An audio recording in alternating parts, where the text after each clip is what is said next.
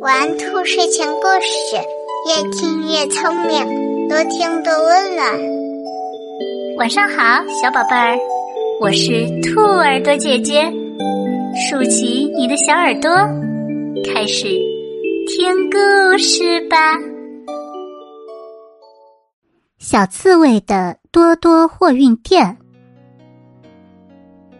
小刺猬多多觉得自己已经长大了，能做些事情了，可做什么合适呢？他自己也拿不定主意。于是他决定去请教山羊爷爷。山羊爷爷摸着白花花的胡子说：“好极了，你长大了，知道该做些事情了。”那山羊爷爷。我该做什么事呢？多多问。山羊爷爷想了想说：“你身上长满了刺，整天喜欢在森林里跑来跑去，你就开个货运店吧。”太好了，我喜欢当个货运员。多多高兴地说：“多多货运店在动物们的帮助下，终于开业了。”今天，多多显得特别神气。牛大叔还亲手写了“多多货运店”的招牌，小猴还点起了鞭炮，小松鼠跳上跳下，高兴地说：“太好了，多多，你帮我运樱桃吧！”多多马上帮小松鼠运樱桃。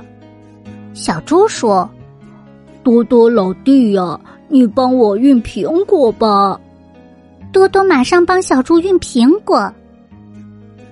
后来，多多又接到了小猴运大枣的电话，多多马上帮小猴运大枣。小刺猬多多当运货员的消息在森林里传开了，多多的名气越来越大。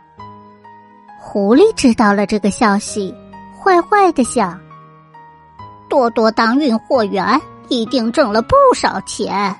我要让他出出错，丢丢脸。狐狸拿起电话，喂，多多货运店吗？是的，您好，需要什么服务吗？我是狐狸，我要运葡萄，快点运来，要特快。狐狸没等多多答应，就挂上了电话。多多想，狐狸请我运葡萄。无论如何，我得想办法帮忙。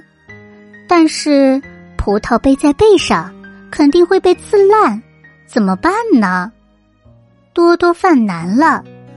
于是他去请教山羊爷爷。山羊爷爷想了一个好主意。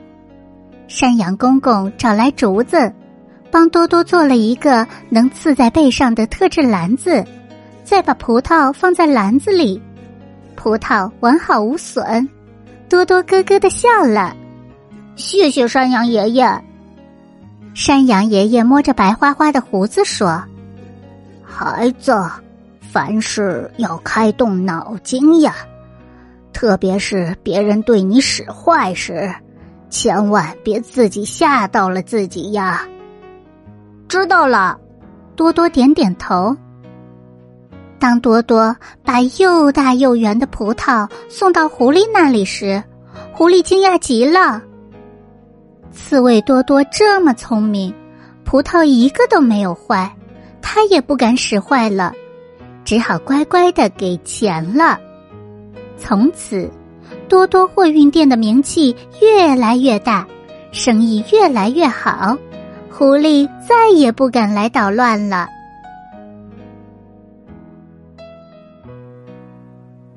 宝贝们，如果你喜欢这些故事，记得帮兔耳朵姐姐点一点订阅和分享哟。睡觉时间到了，让我们下期节目再见，晚安。